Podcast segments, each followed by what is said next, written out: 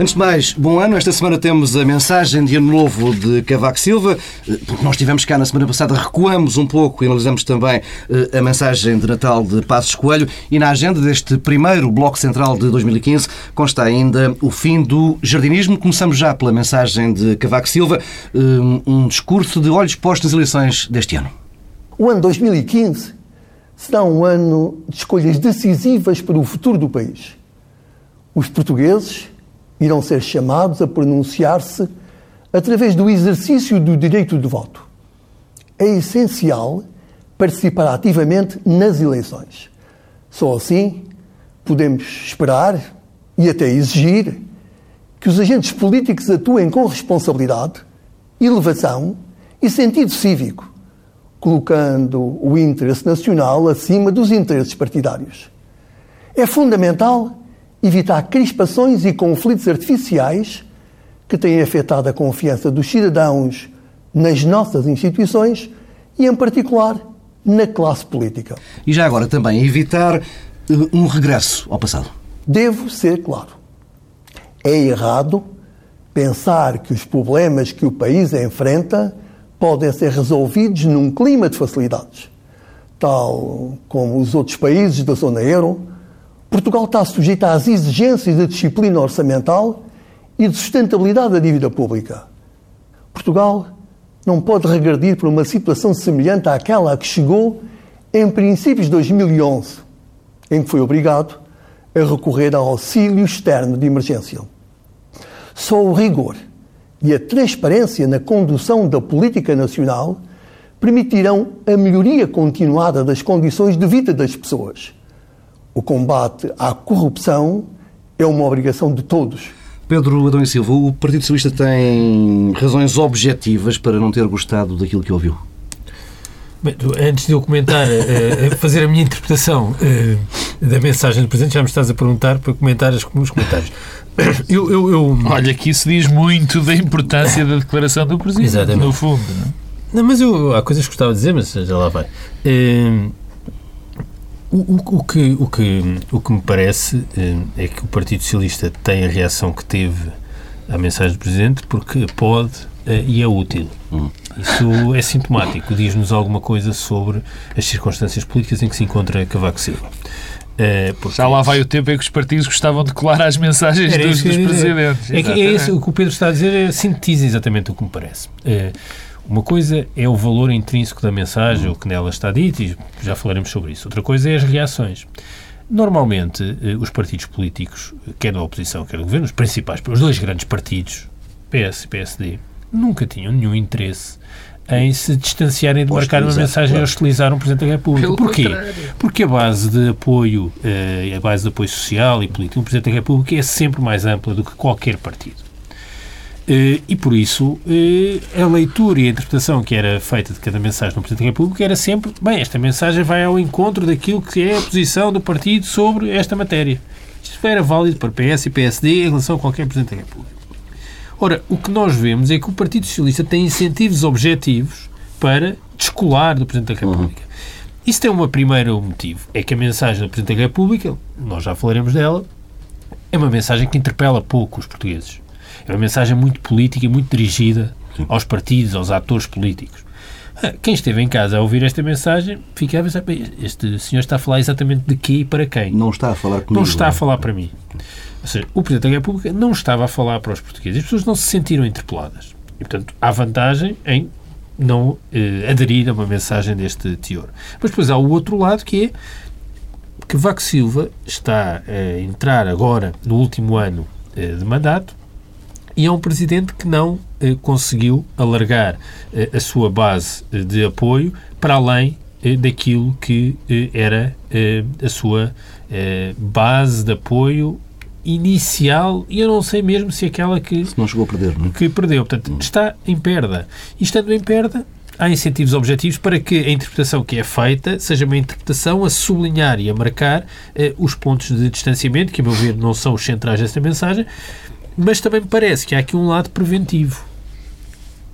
Isto é, o Partido Socialista fez aquela interpretação e teve aquela reação não tanto por o que a mensagem diz, mas pelas apropriações que podiam ser feitas da mensagem e por aquilo que podem ser os sinais dados para 2015 a partir desta mensagem. Teve um efeito preventivo mesmo. Uh, talvez essa seja a melhor uh, expressão. Pedro Marcos Lopes. Eu, quer dizer, eu acho que o Partido Socialista tem uh, mais do que, do que incentivos para, para fazer a leitura que teve, fazer a leitura que fez. Eu acho que, que fez a leitura correta. Porque, de facto, eu não consigo distinguir esta mensagem uh, de Ano Novo do Presidente da República da mensagem de Natal, para falar mais proximamente, da mensagem de Natal do Primeiro-Ministro. Isto é mau? Não. Por, por, por definição, não. O Presidente da República tem exatamente a mesma leitura política, tem exatamente a mesma leitura política da atualidade, a mesma leitura eh, eh, dos feitos ou defeitos do, do, governo no passado, nos últimos anos, e acha e tem também exatamente a mesma leitura do que deve ser a governação e do que deve ser o, o futuro do país eh, no futuro. Ou seja, não há qualquer traço de distinção entre o, o, na minha opinião, nos temas centrais, entre a mensagem do Presidente da República e a mensagem do Primeiro-Ministro. Como não tem havido, de, há uns tempos a esta parte, qualquer tipo de distinção entre aquilo que o Governo faz e aquilo que o Presidente defende.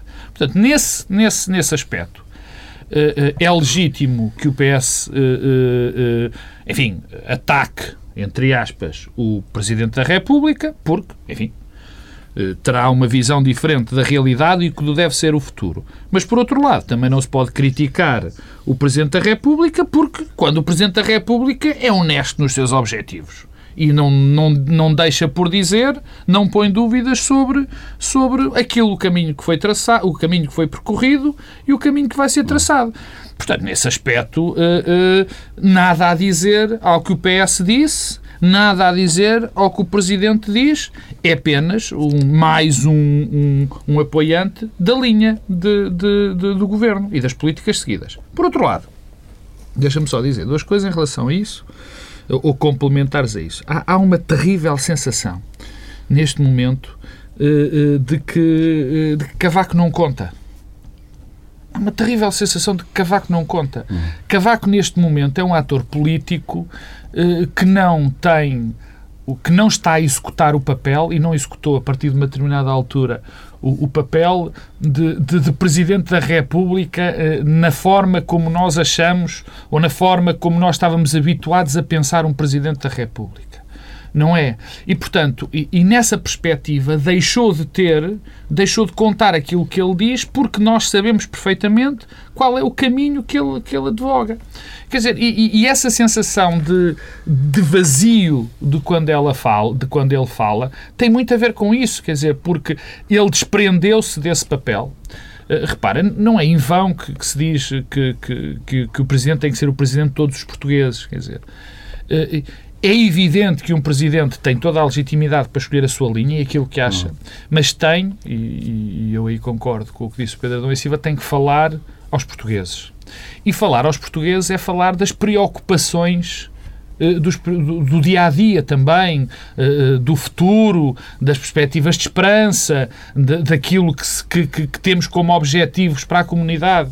E o discurso de ontem, e que já não é a primeira vez que ele o faz, é assim uma coisa que tem conteúdo político, como eu já referi, mas é vaga e vazia. Quer dizer, dizer que isto está melhor e que vai estar melhor Pode ser verdade. É, é, é, é, é a visão que o Presidente tem, tem da, eh, da realidade. Uhum mas não interpela, digamos assim, uma palavra muito usada, diretamente os portugueses. Não fala daqueles que são os problemas que nós nos deparamos enquanto comunidade e nos preocupamos. Quer dizer, eu, eu, eu sei que tenho falado muito nisto eh, aqui no, no Bloco Central. Quer dizer, eu, eu vejo poucas palavras em relação a esta chaga que está a acontecer em Portugal, que é o problema da imigração. Quer dizer, em três anos, 7% da, da população ativa imigrou.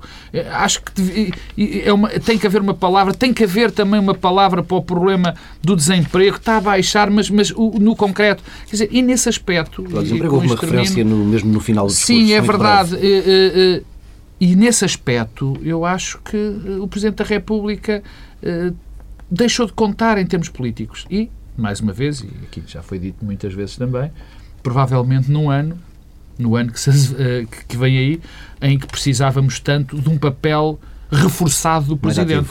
Não, por, não, não deixa-me só acabar. Não é, não é mais ativo, é mais reforçado. Uhum. Porque apesar das, de, do pós-eleições legislativas, o Presidente já ter os seus poderes limit, limit, constitucionados, eh, limitados constitucionalmente, se ele tivesse, se ele tivesse conseguido adquirir um capital um enorme capital uh, junto das várias forças políticas, seria muito mais fácil e seria um, poderia exercer o seu papel de, digamos, pivô com mais, com mais acuidado. Assim não. Pedro Silva, o... agora sim a mensagem. Agora sim a mensagem. Eu acho que no essencial é uma mensagem neutra que não visa provocar grandes ondas, uh, nem tem grandes recados uh, para os vários partidos e para os vários atores. É uma mensagem eminentemente política e, portanto, tem eh, eh interlocutores eh, claros. Eh, o, que é que, o que é que eu sublinho da mensagem, aquilo que é, a meu ver, notícia e tem um caráter de alguma eh, novidade, são eh, três coisas e depois uma quarta que é mais o contraste com eh, o presidente Cavaco Silva dos últimos tempos. Bom, primeiro dado, e isso sim é uma novidade, eh, Cavaco Silva eh, remete os compromissos, os consensos para o pós-legislativas. Até há muito pouco tempo tínhamos o Presidente Cavaco Silva insistindo na necessidade de consenso e compromissos já. Eh, ou para o pós-Troika.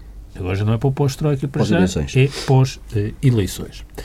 o que tem, desde logo, uma consequência política. Bom, se assim é, nós vamos de facto estar politicamente suspensos durante um ano, coisa que nós já sabíamos. Um ano de campanha.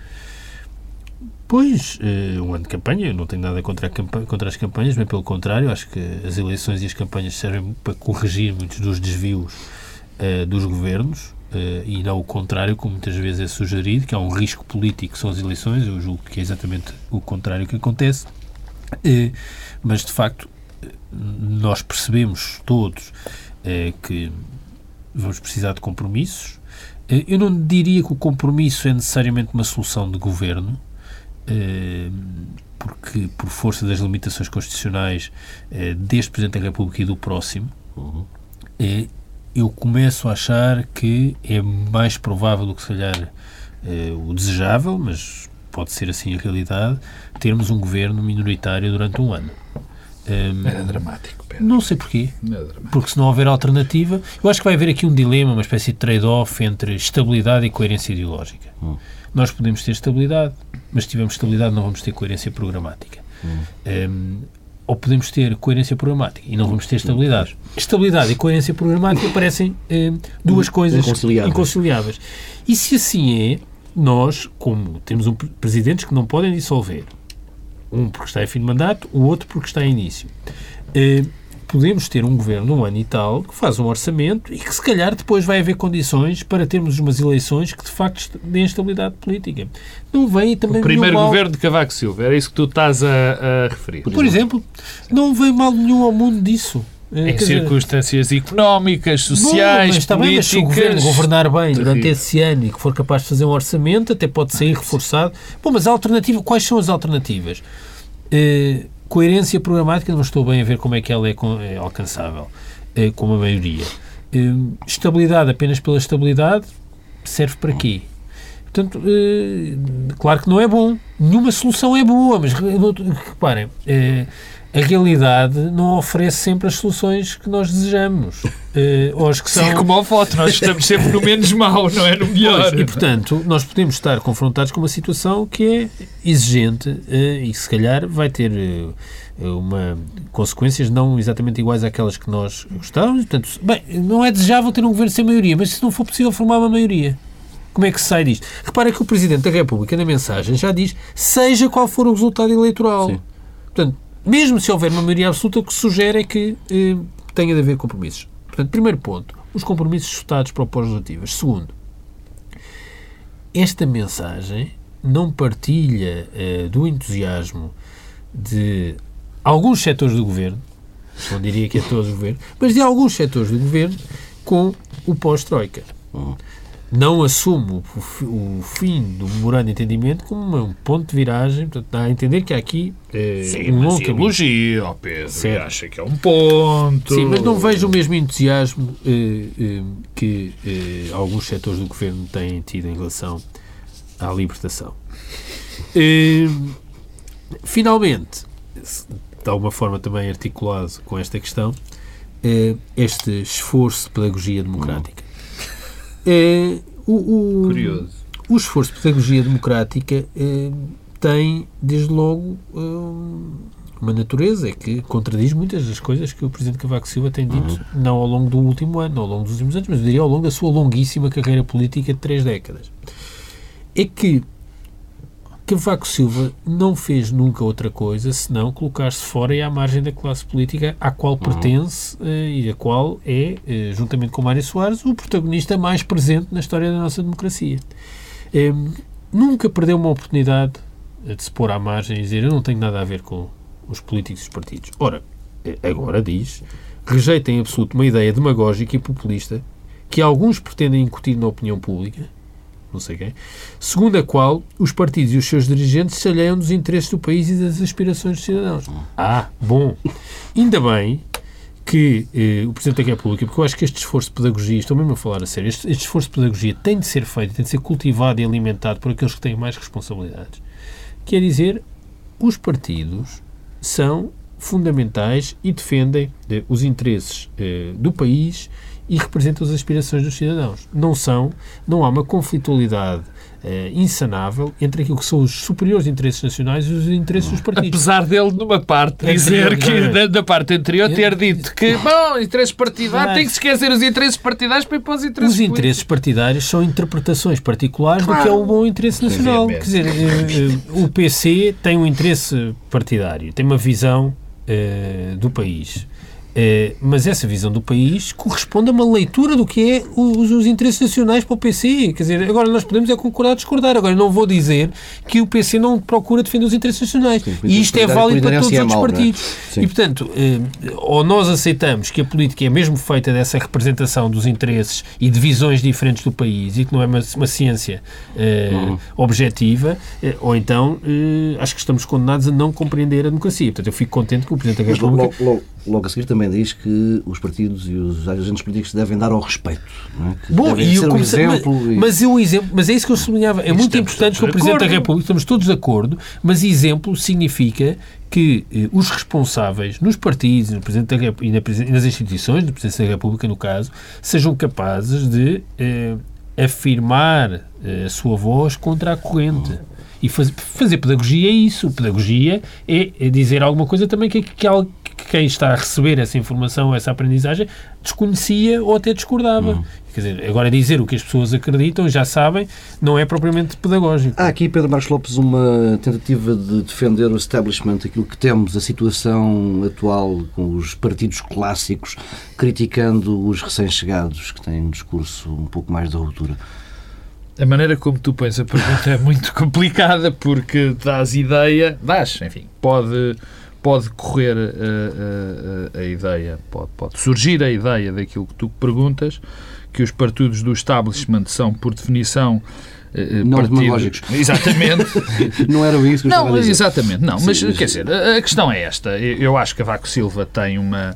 Tem, eh, há aqui uma dicotomia eh, eh, eh, estranha, nem, nem lhe posso chamar de dicotomia estranha nesse discurso, porque de facto ele diz que, que é preciso não, não corrermos atrás de, de vozes populistas e por outro lado diz, eh, fala disto que Pedro Adão e Silva falou, dos interesses partidários e dos interesses políticos, quer dizer, é, é ali um- uma zona conturbada, turva no pensamento de, de, de- de- Cavaco Silva, onde ele, no fundo, pretende chamar a atenção para fenómenos como Marinho e Pinto e, e- e fenómenos parecidos, mas depois eh, defendendo o- os partidos existentes e do establishment e a, e a própria ideia de partidos, mas depois corre este corre acaba por estragar tudo falando dos interesses partidários em oposto a interesses políticos. Portanto, há aqui uma confusão que, que, que- é muito difícil de interpretar.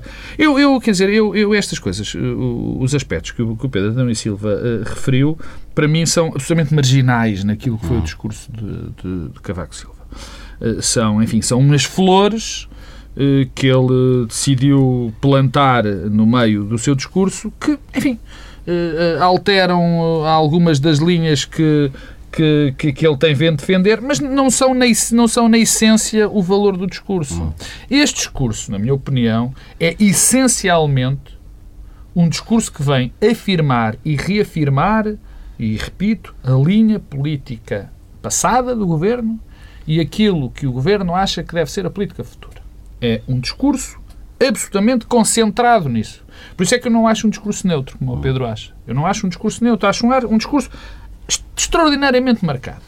Marcado até, além disso, tem, temos também a velha questão de Cavaco Silva, tem a velha questão de Cavaco Silva, que é o que eu acho lamentável, mais uma vez, que é a história da falta de alternativa. Cavaco Silva, mais uma vez, diz que não há solução. É esta a única solução. Sim. Portanto, Quer dizer, não, não vale a pena andar. No, quando se fala nos consensos, nos compromissos. Então, deixa, deixa, quando... não, não, percas o que vais dizer. Uh, vamos só escutar essa questão dos consensos. Já aqui passámos por essa diferença de os consensos agora serem remetidos para o pós-eleições legislativas, mas vale a pena escutarmos o que é, para Belém, uh, a base para esse consenso. É consensual que só através de uma estratégia orientada para a competitividade das exportações, para a atração de investimento e para a criação de emprego, será possível vencermos os desafios do futuro. Uma estratégia acompanhada do controle das contas públicas e do endividamento externo.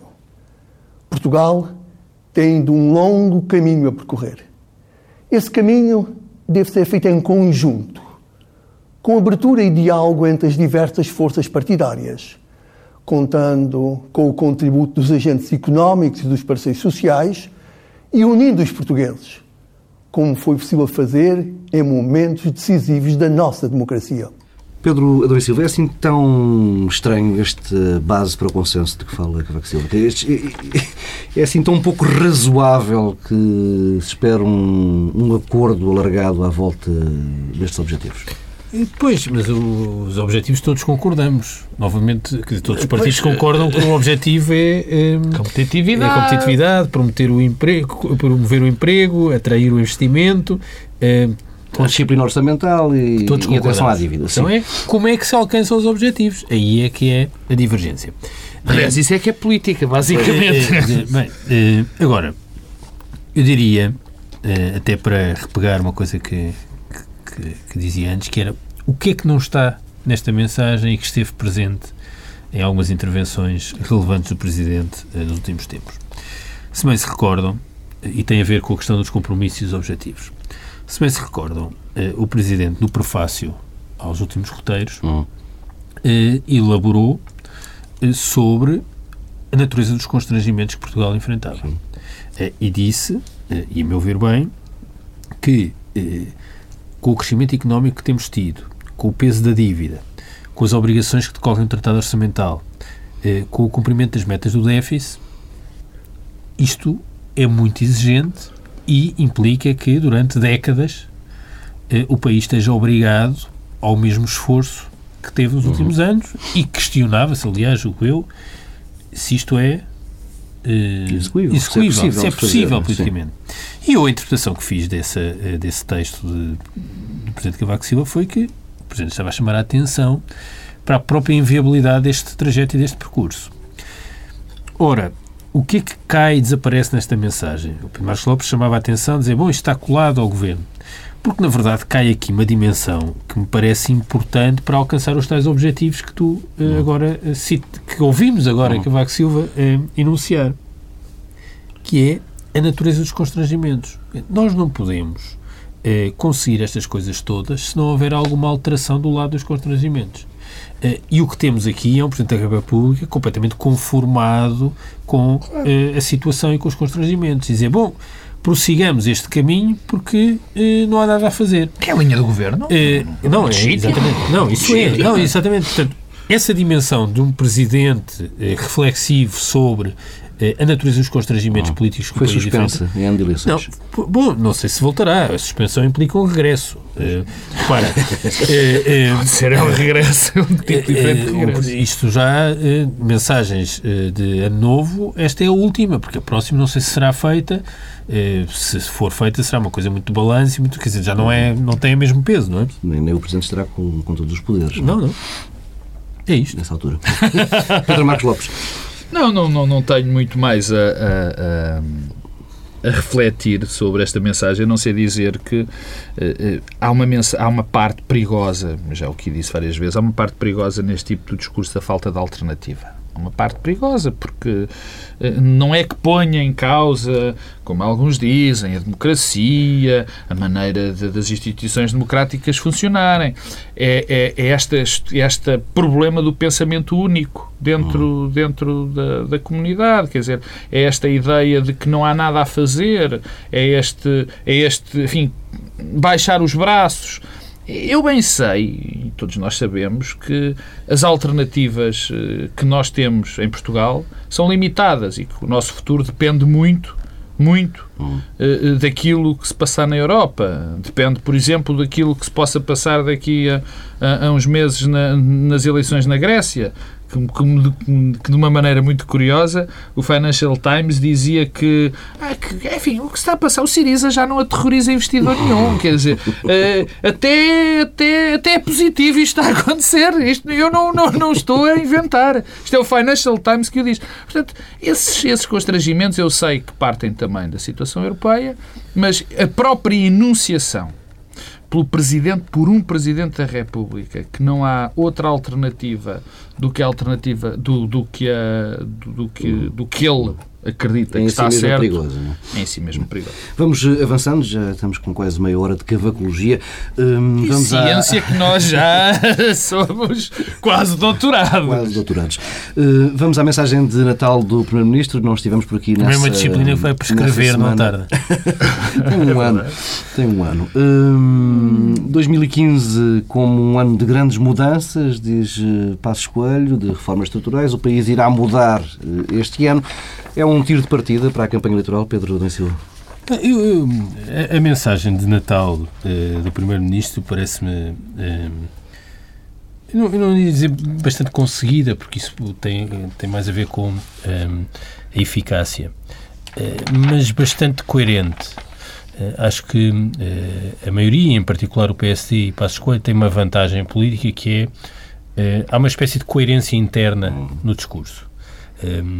Aquilo que é a mensagem política do PSD neste momento tem, é simples, claro e coerente internamente.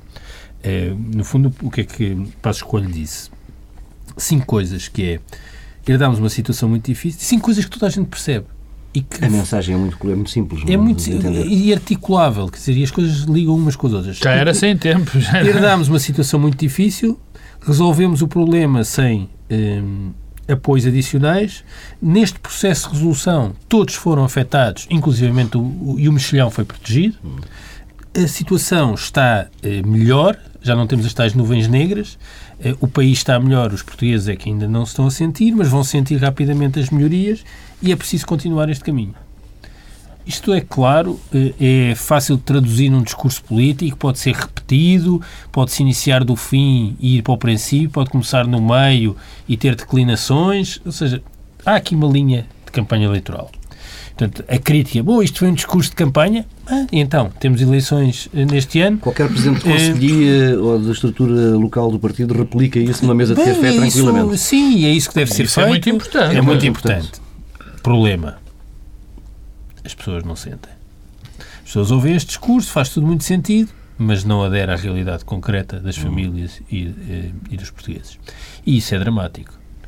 Eh, as pessoas não acham aquilo que o Primeiro-Ministro disse.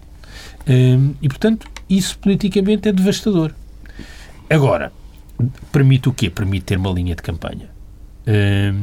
E permite replicar o discurso. Hum. E, portanto, o que nós sabemos não é o tiro de partida, é um balão de ensaio. É, até é, outubro, o PSD não se vai afastar uh, desta linha. Esta linha serve para ganhar eleições? Não, é claro que não. não Essa serve. é que é a questão. Não serve e é isso também a raiz uh, do problema e da tensão interna à coligação sempre. É que Paulo Portas, desde o momento 1, percebe Quer dar aquele passo extra para... que é preciso dar alguns passos extra de mobilização pelo Sim, mas não otimismo. tem, é uma- E não apenas de continuar a dizer uh, o sofrimento veio para fechar. E há um outro problema gigantesco e que de alguma forma uh, tem a ver também com aquilo que foi a mensagem do Presidente da República. Bom, é que uma campanha eleitoral no fim de uma legislatura é sempre também um momento de avaliação do que se passou nessa legislatura. E eu acho que é uma frase que eh, vai funcionar como um espectro a pairar por cima da campanha do PSD, que é qualquer coisa como isto que o Presidente da República disse. É errado pensar que os problemas que o país enfrenta podem ser resolvidos num clima de facilidades. Eu todos os dias posso recuperar declarações de passo escolho candidato a Primeiro-Ministro a anunciar um clima de facilidades. E isso é devastador. Sim, mas essa, mas essa, essa frase não é dirigida a Passos Coelho. Claro, eu sei. Só chamar a atenção que há um problema seríssimo. Ai, As pessoas não esquecem a campanha eleitoral, não esquecem a aldrabice monumental que foi a campanha das legislativas de há eh, quatro anos e meio. Sabes Pedro que eu, Lopes. eh, eh, quando ouvi o, o- o discurso de, de Natal, o discurso de Natal, enfim, o Pedro já disse, é verdade, é bem estruturado, tem uma mensagem muito simples, mas fiquei com a estranha sensação de que era um, um discurso muito mais dirigido ao Partido Social Democrata, internamente, ou seja, um discurso que, que tenta controlar danos do que propriamente um discurso que. Para cerrar fileiras? Exatamente, que, que, que, que seja virado para fora. Quer dizer, um discurso muito mais para quem, para quem não quer perder por, por muitos, mas por alguém que tem a sensação que vai perder por poucos, por poucos e quer, e quer perder por esses poucos. Digamos assim, Eh, peço desculpa do, do, do mau português. Porque realmente eh, há dois problemas graves. É, de facto, o discurso é fácil de, de entender. Eh, Eu acho que lhe falta, eu acho que esse- este discurso de Passos Coelho, se fosse complementado com uma frase muito simples, era muito mais viável. E essa frase é dizer: isto correu mal, mas poderia ter corrido muito pior. E connosco correria e com os outros correria de certeza muito Isso é um pior. desastre politicamente. Dás-me licença, Isso é uma espécie de hipótese negativa que não E tem. eu, que pois, ninguém sabe pois, se poderia ser pois pior. eu- não é? pois, é como agora, é, é, isso é a mesma coisa que dizer isto correu bem. O problema é que com esta frase, não era seria esta frase, mas com esta composição, este discurso chegava muito mais facilmente às pessoas.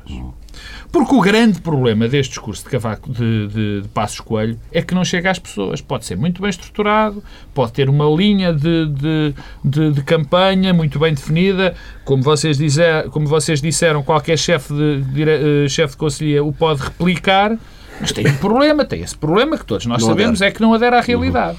Portanto, a única forma dele poder aderir, para ele se tornar efetivo, era dizer exatamente isso. Isto não correu bem. E quando se diz que não correu bem, pode ser casado com outras hipóteses. Pois não correu bem porque a Europa não quis, não correu bem porque aconteceu isto, aconteceu. Mas ninguém faria melhor do que nós. Quer dizer, porque senão, se não é este, sem isto, isto não adere. Quer dizer, não se vai dizer às pessoas que isto está muito melhor, eh, que não está, porque as pessoas sabem que não está, que há muito mais, há muito mais investimento, porque vai haver mais investimento, mas não houve até agora, que vai haver mais emprego, eh, que nós sabemos que não é verdade, quer dizer, que há, há muitos cortes e as pessoas estão a senti-los cada vez mais, portanto, tem essa dificuldade e é muito fácil de, de o desmontar dentro dessa perspectiva. E os discursos políticos, quando não têm, é como as mentiras.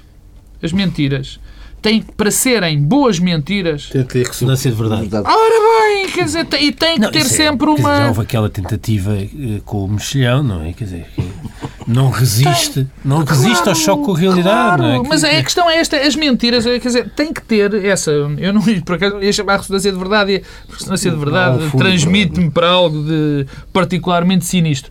Tem que ter uma ponta mesmo de verdade para se elaborar. Uh, uh, enfim, eu não gosto de fazer isto, mas o, o, o meu avô dizia que uma meia-verdade é sempre uma grande mentira.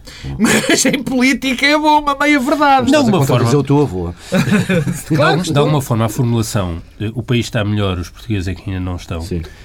tinha uma ressonância de verdade. Claro. Tinha, quer dizer, porque eh, o problema é que essa dicotomia entre país e pessoas, e pessoas. É, assim um bocadinho...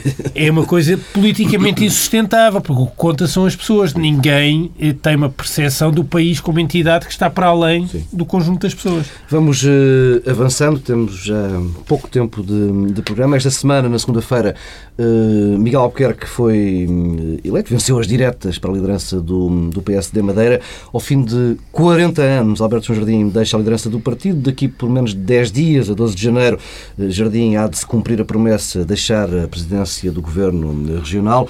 Estamos a falar, Pedro Dom Silva, de alguém, do político que eleito há mais tempo em funções em Portugal e creio que não haverá carreiras semelhantes a nível global de políticos eleitos com uma carreira tão, tão longa.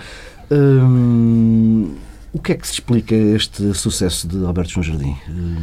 Bem, eu, antes das explicações para o sucesso, na verdade também não as tenho, muitas, não conheço a realidade da Madeira para conseguir explicar, um, o que me parece é o que isto nos diz. Um, um dos indicadores, já que tu uh, trouxeste aqui os exemplos globais, um dos indicadores conhecidos para falar de uma democracia uh, institucionalizada é ter havido alternância. Eh, uma democracia só está institucionalizada quando pelo menos dois partidos já alternaram no poder. Isso é um sinal e um sintoma de saúde eh, democrática. Quando temos eleições, mas o mesmo partido ganha ao longo de 60 anos, há qualquer coisa que e não está a funcionar eh, bem. bem e, portanto, nós temos aqui um caso único no país quando falamos de eh, centros políticos com escala, porque o Governo da República já teve vários partidos no Governo, o Presidente da República já houve presidentes de vários partidos e presidentes independentes. As principais câmaras municipais já tiveram alternância. O governo dos Açores já mudou de cor política. Bem, a Madeira não. Isso é um mau indicador. Eh, por qualquer critério que nós utilizemos, estamos perante um mau indicador. O que é que me parece é que acresce a isto e que é um sintoma de profundo empobrecimento político eh, da região autónoma dos Açores? é que a capacidade Madeira. De, de Madeira, peço desculpa, a capacidade hegemónica de Alberto João Jardim é ou era tal que toda a construção política é sempre contra, centrada, centrada nele e contra ou a favor. E é curioso porque isso teve um efeito sobre a oposição, não existe, quer dizer, não, ninguém pode achar que a oposição do Partido Socialista é uma coisa viável e realista, mas teve um efeito curioso sobre o próprio PSD eu, quando fui vendo estas reações e os últimos tempos da política eh, madeirense, notei que o próprio PSD se tenta afirmar como uma coisa contra João Jardim. O que é, aliás, um sintoma desse empobrecimento. Incluindo os candidatos que eram supostamente Todos. de continuidade. Ou seja, sim, mas o PSD também faz a alternativa, isso próprio Construir uma alternância, uma alternativa como sendo contra o status quo do qual fazemos parte, é uma coisa de um empobrecimento político eh, notável e mostra mesmo que há aqui um problema de asfixia. Bom, agora, a regeneração e a oxigenação do sistema. Eh, devemos esperar alguma coisa da nova liderança do PSD? Eu não, não, não, não sei, não sei nada sobre, mas, mas devo dizer que quando as coisas são como são na Madeira, em que há uma espécie de concentração de poder, reprodução do poder, com ramificações económicas, que tudo está centrado no poder central, e é isso, para responder à tua pergunta, normalmente é isso que explica Sim, a reprodução claro, do. É só... Quando isso acontece, só, com, só devemos esperar oxigenação e mudança esferas onde há autonomia relativa face ao poder político. Não por acaso, os meios universitários costumam ser eh, as fontes de alternativas nestes contextos. Acontece frequentemente, porque uhum. normalmente as universidades são ainda assim espaços de alguma autonomia face ao poder económico e face ao poder político, ou de dentro do poder. Uhum. O que estamos a assistir na Madeira é um sinal de que isto pode acontecer dentro do poder. Veremos. Pedro Marcos Lopes. A Madeira uh, era a região portuguesa mais pobre. Uh, só quem a conheceu, eu conhecia, enfim, por volta de 80 e 2001, já na altura, eh, já havia uma evolução, mas ainda era uma zona extraordinariamente pobre. Ainda é em, muitos, em muitas dimensões, e de facto o crescimento da Madeira a, a, a, evolução, o que foi feito pelas condições de vida das populações, de, em termos de infraestruturas, foi um, foi um feito absolutamente gigantesco. Mas foi feito de uma forma, mas não, não quer dizer, foi feito, tiro mas, foi feito através de investimentos brutais a nível central.